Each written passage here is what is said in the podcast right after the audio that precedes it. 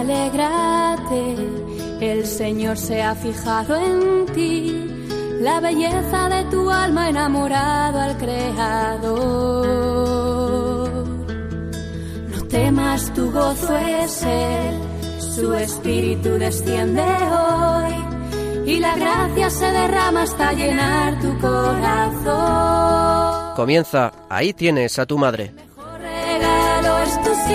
Con el padre Juan Antonio Mateo. según tu palabra. He aquí la esclava del Señor. El mejor regalo es tu sí,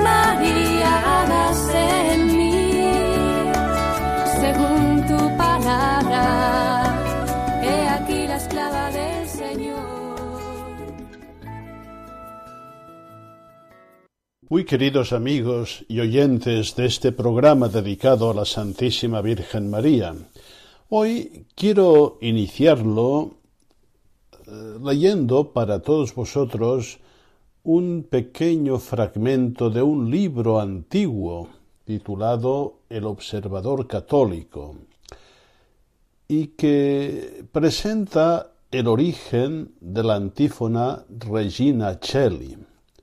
Dice así, siendo tiempo pascual y anunciándose por todas partes la peste del cólera, morbo, no nos parece fuera del caso dar a conocer el origen de la antífona que usa la Iglesia en estos días de alegría.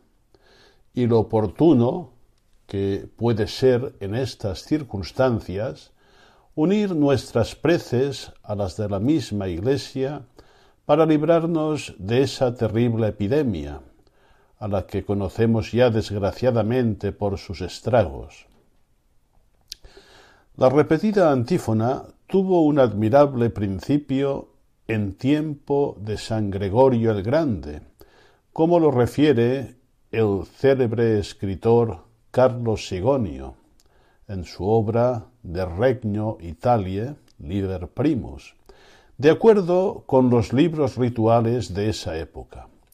Cuenta, pues, que llevando dicho santo en procesión solemne por las calles de Roma la imagen de la Santísima Virgen, para impetrar por su intercesión el remedio de la asoladora peste que devastaba la Italia, He aquí con sus palabras que fue oído un ángel desde el cielo, que alabando a la purísima Madre del Salvador del mundo, repetía en altas voces, Regina celi letare, aleluya, quia quem portare, aleluya, resurrexit sicut dixit, aleluya.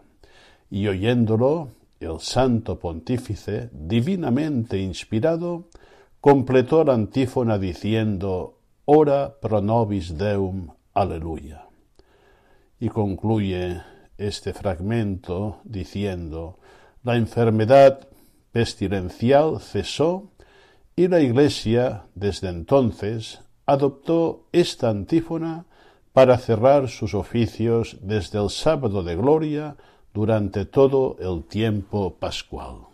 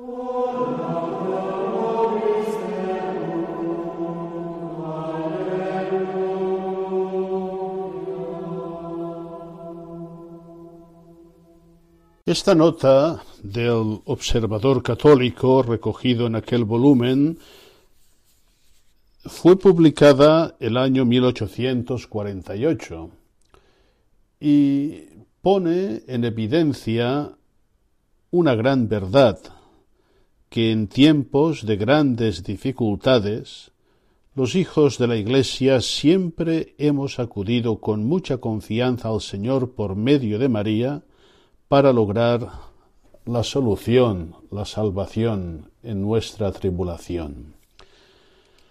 Este tiempo de Pascua lo hacemos cada día a las doce del mediodía con la oración del Regina Cheli.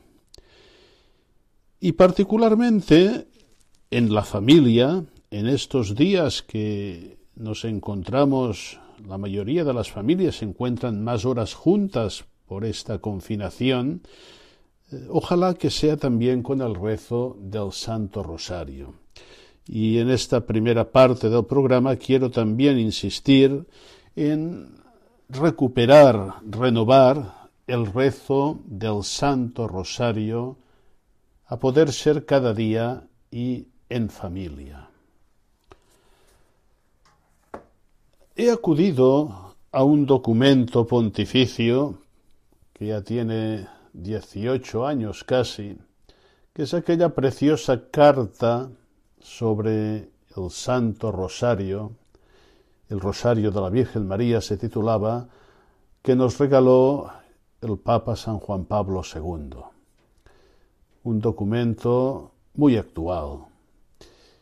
Y destaca, destacaba San Juan Pablo II, que fomentar el rosario en las familias cristianas es una ayuda eficaz para contrastar los efectos desoladores, decía en aquel momento, de esta crisis actual. También nosotros tenemos actualmente una gran crisis, una emergencia sanitaria que también está comportando y comportará una gravísima crisis económica y social.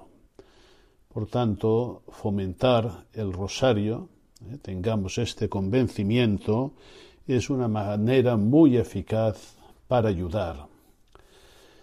Y decía también el santo pontífice, la familia que reza unida permanece unida.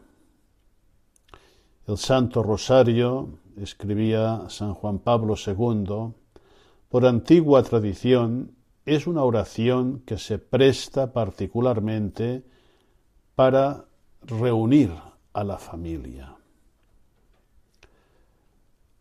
A esta familia que debe ser siempre iglesia doméstica. Y nos decía que contemplando a Jesús, cada uno de sus miembros recupera también la capacidad de volverse a mirar a los ojos para comunicar, solidarizarse, perdonarse recíprocamente y comenzar de nuevo con un pacto de amor renovado por el Espíritu de Dios. San Juan Pablo II, no hay, no hay que, decirlo, es, eh, es bien sabido, tenía una atención muy puesta a la pastoral familiar. Y nos decía en aquella carta, Muchos problemas de las familias contemporáneas, especialmente en las sociedades económicamente más desarrolladas, derivan de una creciente dificultad para comunicarse. No se consigue estar juntos y a veces los raros momentos de reunión quedan absorbidos por las imágenes de un televisor Hoy añadiríamos de Internet, etcétera, etcétera.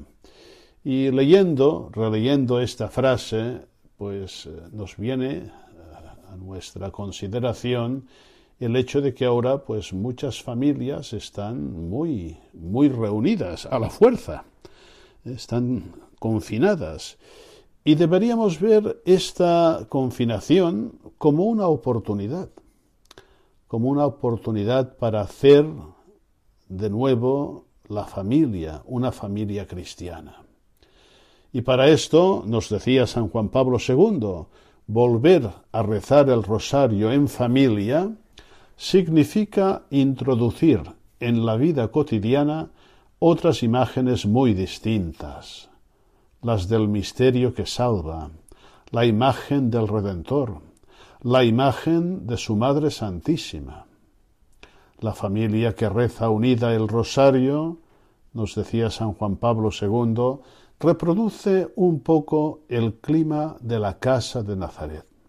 Jesús está en el centro, se comparten con él alegrías y dolores, se ponen en sus manos las necesidades y proyectos, se obtienen de él la esperanza y la fuerza para el camino. Y cómo lo necesitamos, queridos amigos, en estos momentos, poner en manos del Señor estas graves necesidades, nuestros proyectos, y recibir por medio de la Virgen Santísima esperanza, esperanza sólida, que es siempre un don, y la fuerza para el camino. Yo creo que con estas consideraciones, pues bastaría para, para realmente recuperar o intensificar la práctica del Santo Rosario en familia, pero todavía nos da más, más motivos la carta apostólica El Rosario de la Virgen María. Decía San Juan Pablo II, rezar con el rosario por los hijos y mejor aún con los hijos, educándolos desde su tierna edad para este momento cotidiano de intervalo de oración de la familia.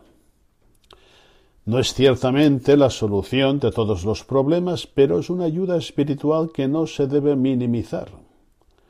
Y también recogía objeciones, pues que, a veces se nos presentan al proponer esta práctica a las familias. Decía, se puede objetar que el rosario parece una oración poco adecuada para los gustos de los chicos y los jóvenes de hoy. Pero quizás esta objeción se basa en un modo poco esmerado de rezarlo.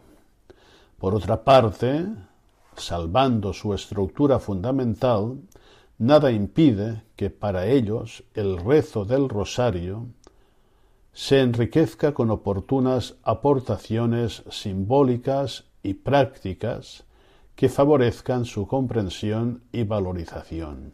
Y acababa formulando esta pregunta, ¿por qué no probarlo? Ciertamente, ¿por qué no probarlo si, si no lo habéis hecho? ¿Por qué no probarlo con estas nuevas iniciativas, con este espíritu de renovar esta oración tan tradicional? Yo creo que vale la pena y es muy importante en estos momentos difíciles y duros que estamos viviendo. También en esta carta apostólica, no voy ahora a glosar todo su contenido, el Papa nos da unos fundamentos muy sólidos para el rezo del Santo Rosario.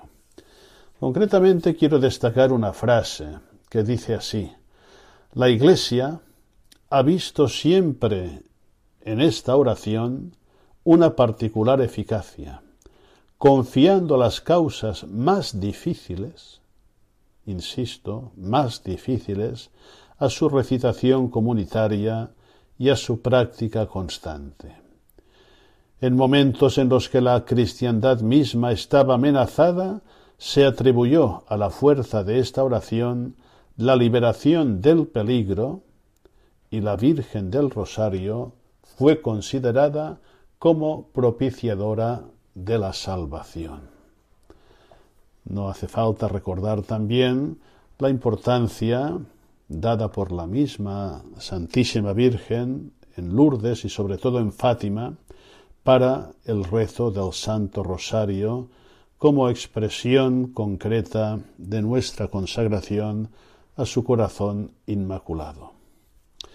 Otro punto profundamente teológico, arraigado en la revelación, es este, dice San Juan Pablo II, para apoyar la oración que Cristo y el Espíritu hacen brotar en nuestro corazón, interviene María con su intercesión materna.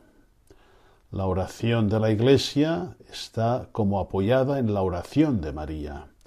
Efectivamente, si Jesús, único mediador, es el camino de nuestra oración, María, pura transparencia de él, muestra el camino, y a partir de esta cooperación singular de María a la acción del Espíritu Santo, las iglesias han desarrollado la oración a la Santa Madre de Dios, centrándola sobre la persona de Cristo manifestada en sus misterios. El rosario es a la vez meditación y súplica. La plegaria insistente a la Madre de Dios se apoya en la confianza de que su materna intercesión lo puede todo, insisto, lo puede todo ante el corazón del Hijo. Ella es omnipotente por gracia, como con audaz expresión, que debe entenderse bien, dijo en su súplica a la Virgen el beato Bartolomé Longo. Basada en el Evangelio, esta es una certeza que se ha ido consolidando por experiencia propia en el pueblo cristiano. Muy queridos amigos oyentes, queridas familias, en estos días más que nunca reprendamos esta práctica del Santo Rosario. Acudamos al Señor por la mediación de María, obteniendo lo que a los ojos puramente naturales parecería imposible. Hagámoslo con toda confianza.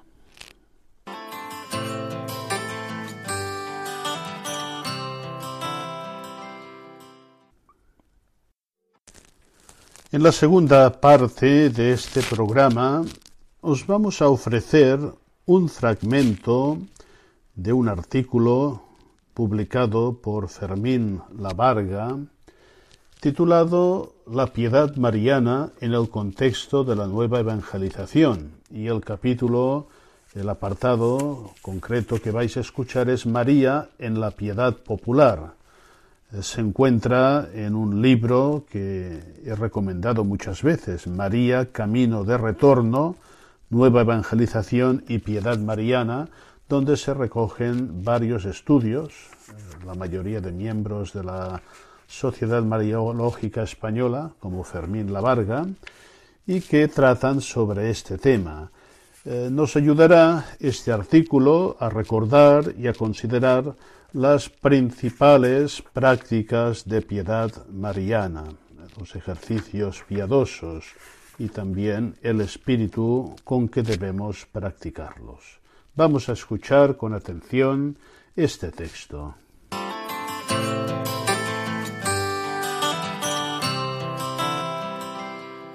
María en la piedad popular.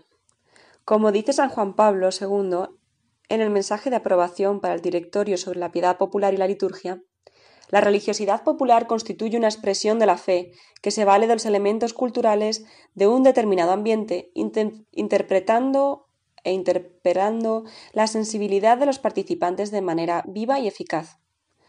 La religiosidad popular, que se expresa de formas diversas y diferenciadas, tiene como fuente, cuando es genuina, la fe, y debe ser, por lo tanto, apreciada y favorecida. En sus manifestaciones más auténticas, no se contrapone a la centralidad de la Sagrada Liturgia, sino que favoreciendo la fe del pueblo, que la considera como propia y natural, predispone a la celebración de los sagrados misterios. El mismo directorio, en su número 183, afirma que la piedad popular a la Santísima Virgen, diversa en sus expresiones y profunda en sus causas, es un hecho eclesial relevante y universal, brota de la fe y del amor del pueblo de Dios a Cristo, redentor del género humano, y de la percepción de la misión salvífica que Dios ha confiado a María de Nazaret, para quien la Virgen no es sólo la Madre del Señor y del Salvador, sino también, en el plano de la gracia, la Madre de todos los hombres. La importancia, el peso de la Virgen en la piedad popular ha proporcionado que incluso pueda hablarse de una peculiar fisonomía mariana de los fieles. La nueva evangelización no puede privarse del inmenso caudal de vida cristiana que aporta la piedad popular, especialmente en este campo de la devoción mariana. bien al contrario debe aprovecharlo con tacto e inteligencia. Evidentemente, no es posible mantener unas devociones ancladas en su formulación a conceptos ya caducos o a sensibilidades trasnochadas. Pero quien reflexione en serio sobre los ejercicios piadosos descubrirá, un fondo plena y evangélicamente actual que, presentado de manera conveniente, resulta de gran atractivo no sólo para la gente sencilla, sino para cualquier cristiano. Aquellos cristianos que objetiva o subjetivamente se consideran mejor formados y más comprometidos no pueden mantenerse tampoco al margen de los ejercicios devocionales sin correr el grave riesgo de privarse de una fuente riquísima para su vida de fe a la vez que se alejan del conjunto del pueblo de Dios. De forma intuitiva se ha captado el sólido vínculo que enlaza la devoción mariana con una inquebrantable fidelidad a la Iglesia y a su doctrina, o la estrecha relación existente entre un auténtico amor a la Virgen y un deseo real de vivir santamente. De modo similar se aprecia el hecho de que todos los santos se hayan mostrado siempre fervientes devotos de María y celosos, celosos promotores de su mayor culto. Dentro del acervo devocional de la Iglesia, las prácticas de piedad mariana destacan de forma evidente, situándose entre las más queridas y promovidas por los santos, los pontífices, los clérigos, los teólogos, las órdenes y congregaciones religiosas, las cofradías y demás asociaciones laicales, y en fin, por el pueblo de Dios en su conjunto.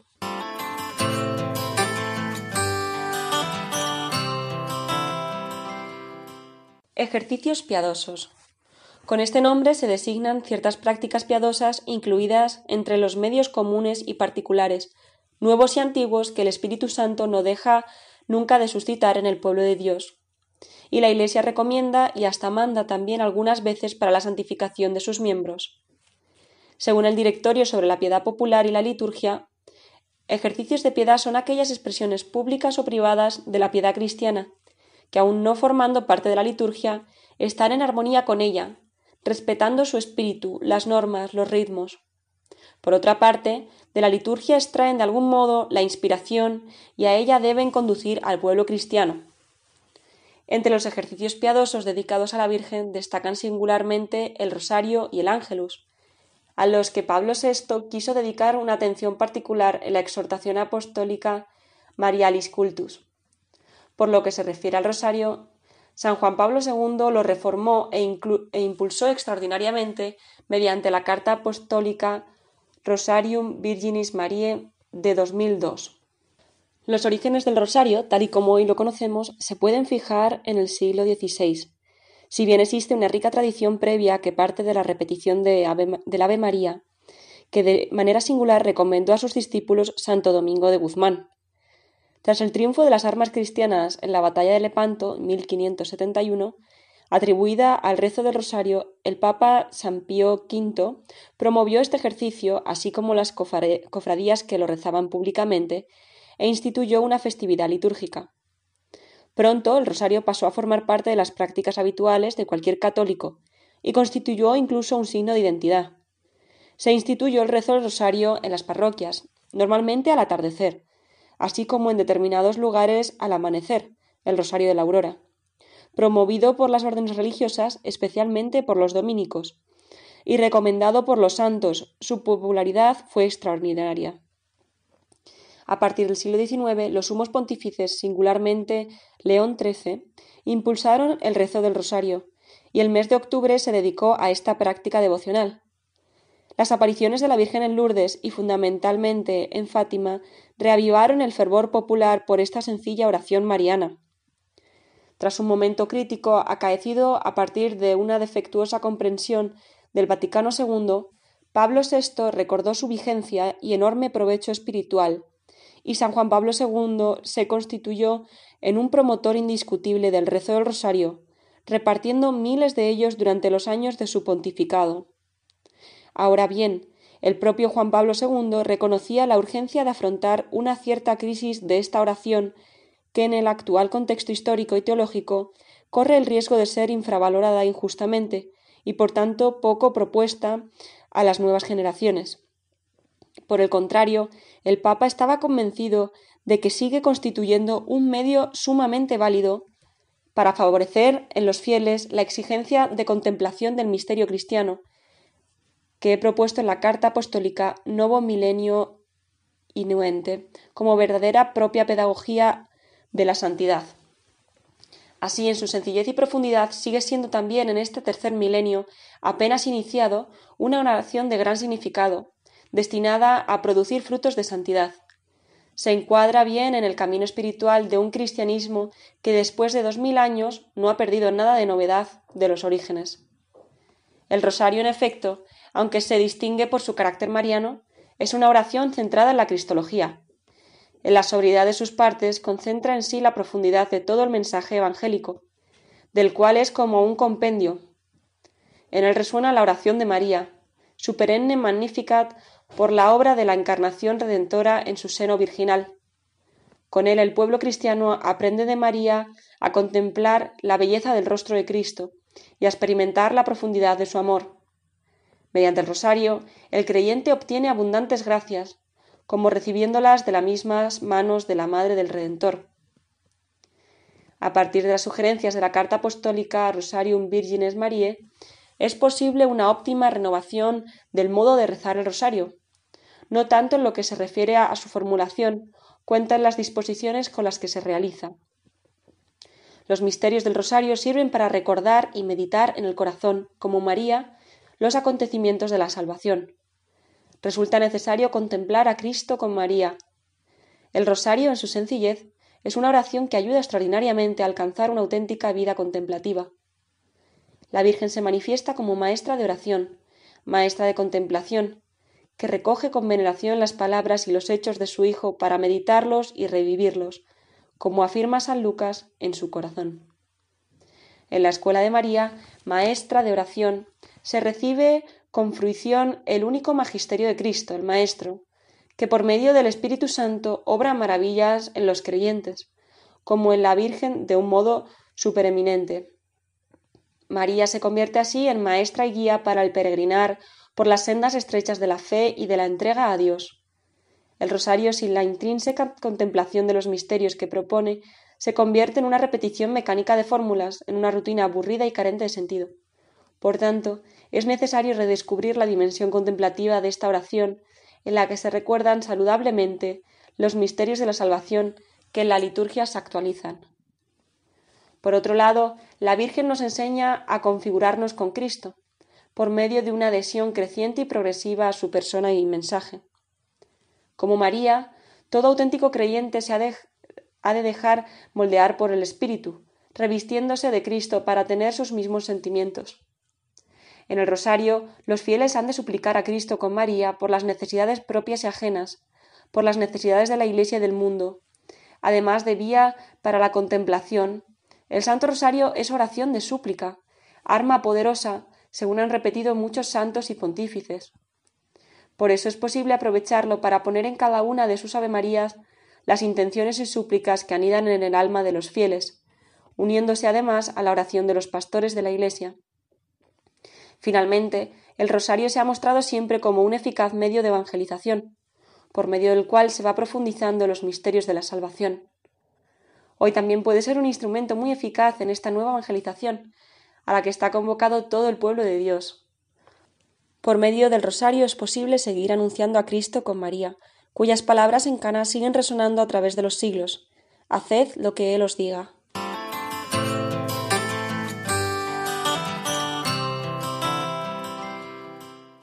De modo similar, el Ángelus ha mantenido su presencia en el conjunto de la piedad de los fieles, gracias, entre otras cosas, al ejemplo dado por los papas, que domingo tras domingo rezan con la multitud que se reúne en la plaza de San Pedro en Roma, o allí donde se encuentra el Papa en viaje apostólico. Pocas oraciones tan plenamente evangélicas como el Ángelus, que recuerda cotidianamente el misterio de la Encarnación por medio de la repetición de las palabras pronunciadas por el ángel y la Virgen, así como las expresadas por San Juan en el prólogo del cuarto Evangelio, en una formulación cualitativamente teológica. Por esto mismo decía Pablo VI, el ángelus no tiene necesidad de restauración. La estructura sencilla, el carácter bíblico, el origen histórico que lo enlaza con la invocación de la incolumidad en la paz el ritmo casi litúrgico que santifica momentos diversos de la jornada, la apertura hacia el misterio pascual, por lo cual mientras conmemoramos la encarnación del Hijo de Dios, pedimos ser llevados por su pasión y cruz a la gloria de la resurrección. Hace que a distancia de los siglos conserve inalterado su valor e intacto su frescor. Es verdad que algunas costumbres tradicionalmente asociadas al rezo del ángelus han desaparecido y difícilmente pueden conservarse en la vida moderna, pero se trata de cosas marginales. Quedan inmutados el valor de la contemplación del misterio de la encarnación del Verbo, del saludo a la Virgen y del recurso a su misericordiosa intercesión. Y no obstante, el cambio de los hombres y de las condiciones de los tiempos permanecen invariados para la mayor parte de los hombres esos momentos característicos de la jornada, mañana, mediodía, tarde, que señalaban los tiempos de su actividad y constituyen una invitación a hacer algo para orar.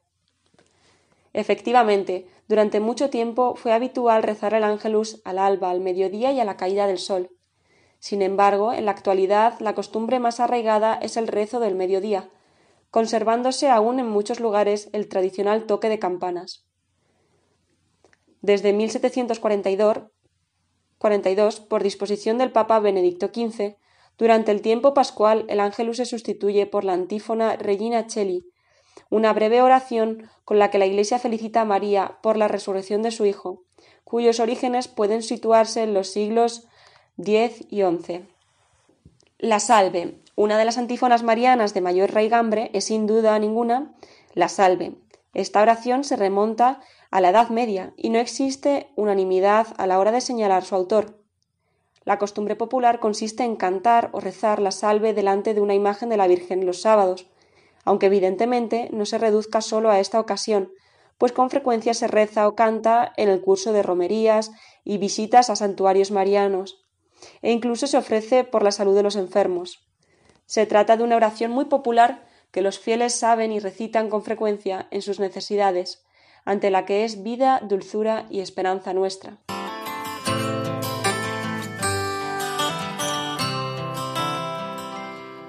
La consagración a María. Desde finales de la Edad Media se fue popularizando la costumbre de realizar una consagración personal a la Virgen, que no deja de mostrar un peculiar espíritu caballeresco y feudal a la vez.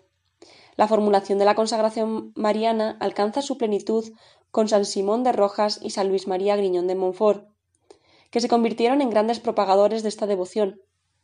Evidentemente, una consagración de este tipo ha de ser bien entendida y explicada, como indica San Juan Pablo II en la encíclica Redemptoris Mater. Esta consagración se entiende hecha a Cristo por manos de María, como medio eficaz para vivir fielmente el compromiso del bautismo. Él mismo así lo ha hecho, como quiso manifestar en su propio lema episcopal. Se reconoce evidentemente una especial vinculación a María, a la que se toma como modelo, patrona, abogada e intercesora. No obstante, es preciso clarificar el propio término y aquello que designa en tanto que los avances de la teología litúrgica y la exigencia consiguiente de un, uso riguroso de los términos sugiere que se reserve el término consagración a la ofrenda de uno mismo que tiene como término a Dios, como características la totalidad y la perpetuidad, como garantía la intervención de la Iglesia, como fundamento los sacramentos del bautismo y de la confirmación. Con todo, no es posible despreciar la costumbre instaurada en tantos lugares de consagrar sobre todo a los niños a la Virgen, incluso en el mismo día del bautismo. Bien entendida, esta consagración u ofrenda puede resultar de gran significación tanto para los padres y la familia como andando en el tiempo para el mismo niño que puede ver ahí el comienzo de su especial vinculación con María, cuya maternidad espiritual se extiende a todos los hermanos de su Hijo Jesucristo. Existen aún otros muchos ejercicios piadosos en honor de la bienaventurada Virgen María, algunos con un rango muy cercano a la liturgia, como son las letanías de la coronación de una imagen de la Virgen, incorporadas al rito litúrgico, a diferencia de las más populares y conocidas letanías lauretanas, que en muchos lugares suelen acompañar al rezo del rosario. Prescindiendo de la peculiar formulación de alguna de ellas, constituyen, sin duda, un ejercicio muy hermoso de invocación a María, al tiempo que un canto de alabanza en honor de la doncella nazarena, a la que felicitarán todas las generaciones. Como señala el directorio, en realidad las letanías son un acto de culto por sí mismas. Pueden ser el elemento fundamental de un homenaje a la Virgen. Pueden ser un canto procesional, formar parte de una celebración de la palabra de Dios o de otras estructuras cultuales. Entre los ejercicios de piedad dirigidos a María existen algunos que, con un ritmo similar al rosario, contemplan otros misterios como la corona de las siete alegrías, de origen franciscano, o la corona dolorosa promovida por los servitas. Esta última es muy propia para el tiempo de Cuaresma y la Semana Santa, al igual que el canto de la secuencia Stabat Mater Dolorosa, mantenida también por la liturgia para el día 15 de septiembre. Además, las diversas órdenes y congregaciones fundamentalmente de carisma mariano, así como los fieles de los diversos lugares, han compuesto ejercicios de alabanza a la Virgen, así como ciertos ritos piadosos, entre los que cabe mencionar la imposición de escapularios y medallas, de la que se tratará más adelante.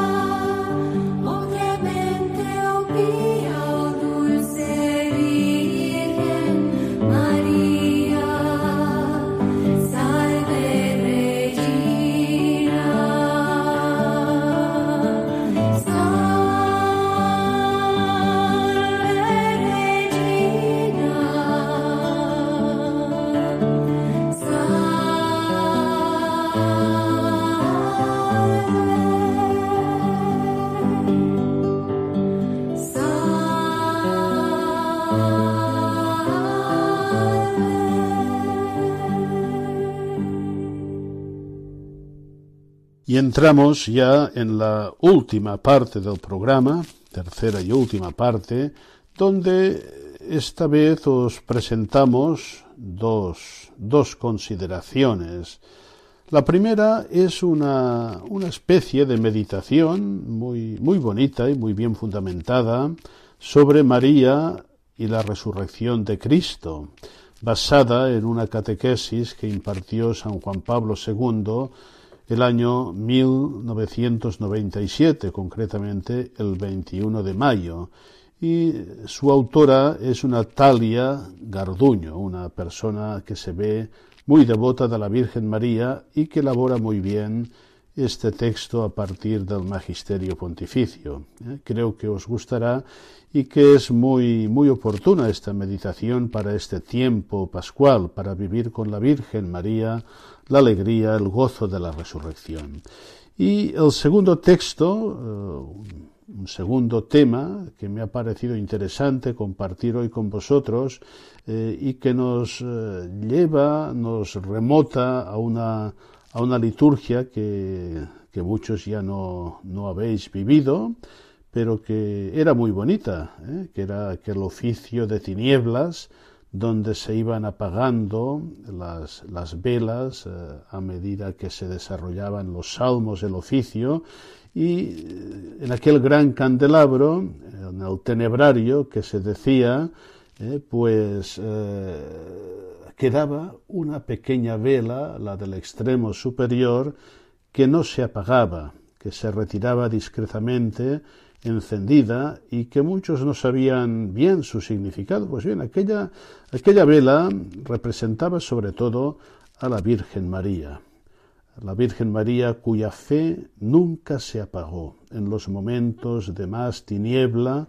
en los momentos de la, de la pasión, de la tortura, de la muerte del Señor en la cruz, ella permaneció junto a la cruz, su fe no vaciló nunca, permaneció encendida, preparándose ya para el gran gozo de la resurrección. Eh, es bonito, es una, una imagen muy bonita y en este mundo en que, falla a veces tanto la fe, la esperanza, los cristianos, como la Virgen María, debemos mantener esta llama de la fe, de la esperanza, del amor, esta llama que nuestra Madre nunca se apagó.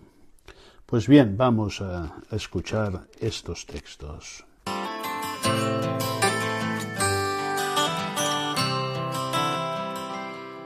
Hasta la última reforma, la Iglesia anticipaba a la víspera el oficio de la noche del día siguiente. Para estos tres últimos días de la Semana Santa, jueves, viernes y sábado santo, con el fin de dar al pueblo cristiano mayor facilidad para tomar parte en él. Los maitines y laudes celebrábanse, por tanto, en las horas de la tarde de los días previos. Así pues, los fieles deben apresurarse a asistir a ellos en tanto en cuanto sus ocupaciones se lo permiten en cuanto al mérito de esta piadosa asistencia, es indudable que sobrepasa al de cualquier devoción privada. El medio más seguro para llegar al corazón de Dios será siempre emplear como intermediario a la Iglesia. En cuanto a las impresiones santas que pueden ayudarnos a ahondar más en los misterios que se conmemoran en estos días, por lo general son más fuertes y más seguras las que se reciben en el oficio que las que se buscan en cualquier libro humano alimentada por la palabra y los ritos de la Iglesia, el alma cristiana aprovechará doblemente con los ejercicios y lecturas del oficio, aunque también debe ocuparse en particular de ellas. La oración de la Iglesia será, pues, la base sobre la cual se levantará todo el edificio de la piedad cristiana, en este santo aniversario. Así imitaremos a nuestros padres, que en los siglos de fe fueron tan profundamente cristianos porque vivían de la vida de la Iglesia por la liturgia. Carácter del oficio. El oficio de maitines y laudes de los tres últimos días de la Semana Santa difiere en muchas cosas del de los demás días del año. La Iglesia suspende las aclamaciones de alegría y esperanza con que suele comenzar la alabanza divina. Ya no se oye resonar en el templo el Domine, labia mea peries, Señor, abre mi boca para que te alabe. Ni Deus in adjorientum meum itende. Señor, atiende mi ayuda ni Gloria Patri al final de los salmos, de los cánticos y de los responsorios. Los oficios no conservan sino lo que le es esencial en la forma, y se han suprimido todas estas aspiraciones vivas que se, que se habían añadido al sucederse de los siglos. Se da vulgarmente el nombre de tinieblas a los maitines y laudes de estos tres últimos días de la Semana Santa porque se los celebra muy de mañana antes de salir el sol. El candelabro, un rito imponente y misterioso propiamente, propio únicamente de estos oficios, confirma también este nombre. Se coloca en el presbiterio, cerca del altar, un gran candelabro triangular sobre el cual se hallan quince velas. Estas velas, así como las seis del altar, son de cera amarilla como en el oficio de difuntos. Al fin de cada uno de los salmos o cánticos se va apagando una vela del gran candelabro. Solo queda encendida la que se halla en la extremidad del triángulo. Igualmente se apagan mientras el Benedictus las velas del altar. Entonces toma un acólito la vela que quedó encendida en el candelabro y la tiene apoyada sobre el altar mientras el coro canta la antífona que le sigue. Luego esconde la vela, sin apagarla, detrás del altar. La mantiene así oculta a las miradas durante la recitación de la oración final que sigue al Benedictus. Acabada esta oración ya no se hace como antiguamente se hacía al terminar este oficio. Tras cada capítulo del rezo, uno de los sacerdotes se levanta de su escaño y apaga una de las quince velas del tenebrario. Así hasta la decimoquinta, situada en el vértice superior y que representa a la Virgen María. Esa no se apaga nunca, ni siquiera cuando terminado el miserere, el templo queda totalmente a oscuras. El oficiante la esconde en la sacristía para simbolizar el entierro de Cristo, y los asistentes hacen ruido con carracas y, y matracas. El miércoles, a falta de carracas, con golpes en el suelo y los sientos, que representan los fenómenos naturales que sucedieron a la muerte de Cristo. Con el regreso de la vela encendida, la luz de Cristo cesa el ruido y concluye el rito.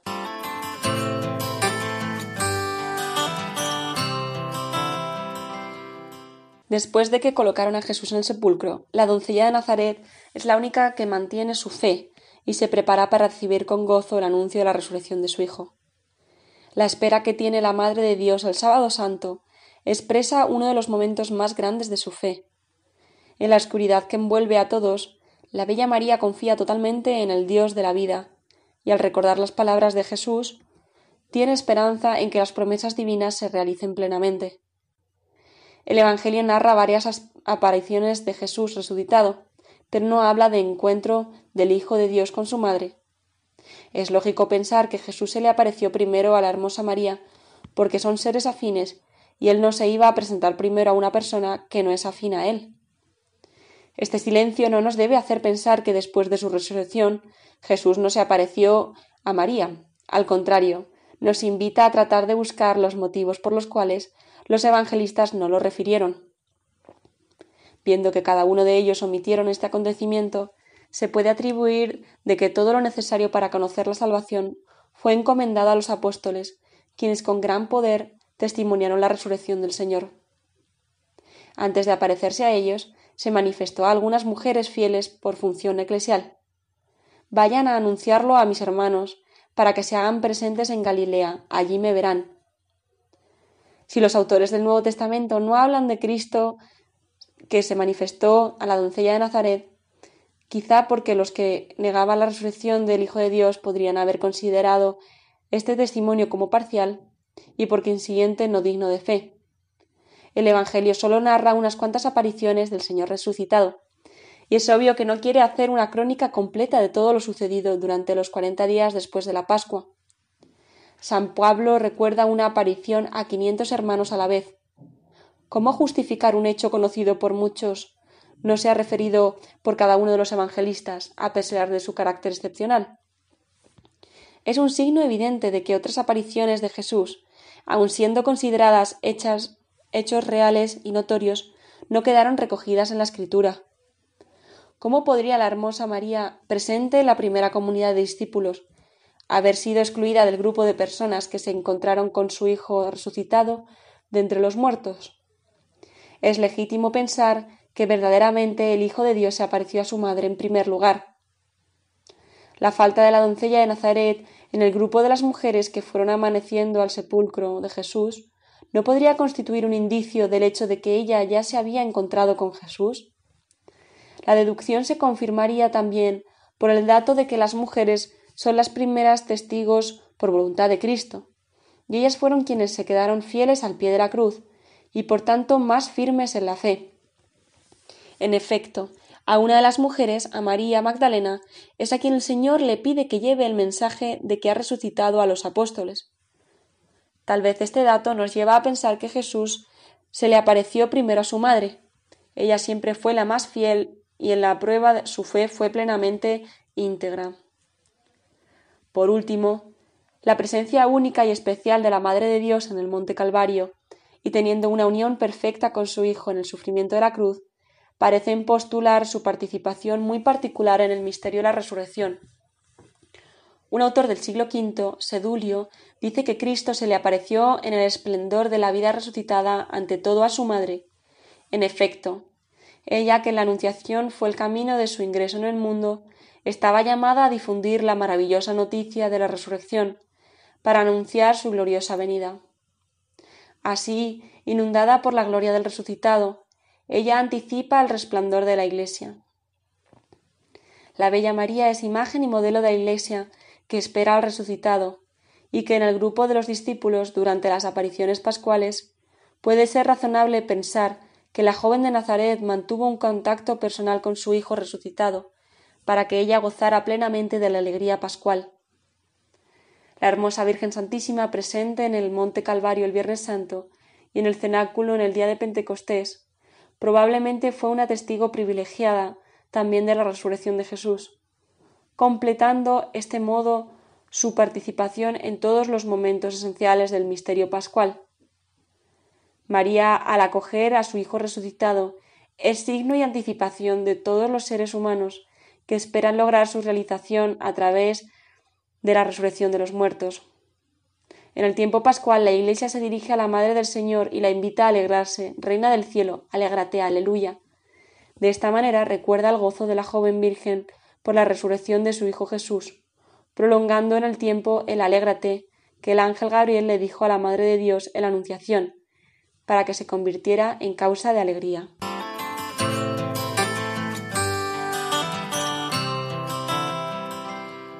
Y como siempre, el programa llega a su fin, es el momento de despedirnos y lo hacemos con un espíritu de oración mariana, confiándonos todos a la Santísima Virgen María, confiándole nuestra Iglesia, nuestro mundo, los enfermos, las familias, los médicos, las enfermeras, los sanitarios, todos los que estamos en esta tremenda lucha. Que la Virgen María nos guarde y nos obtenga del Señor esta salvación que esperamos, que nos haga ver el fin de esta peste y un renacer para la Iglesia y para todo el mundo. Y con este espíritu os encomendamos a la Virgen y también un servidor y las colaboradoras nos confiamos a vuestras oraciones. No tenemos duda de esta comunión profunda en la oración. Hasta muy pronto, si Dios quiere.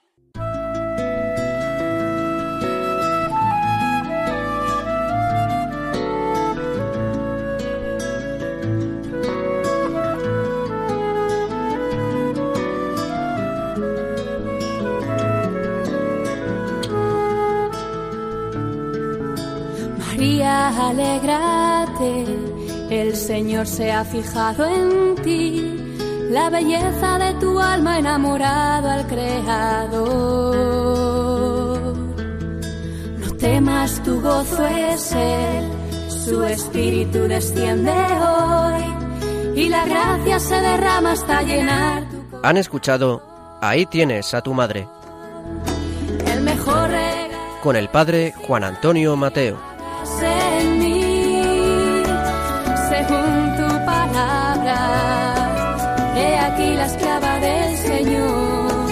El mejor regalo es tu sí, María, en mí, según tu palabra.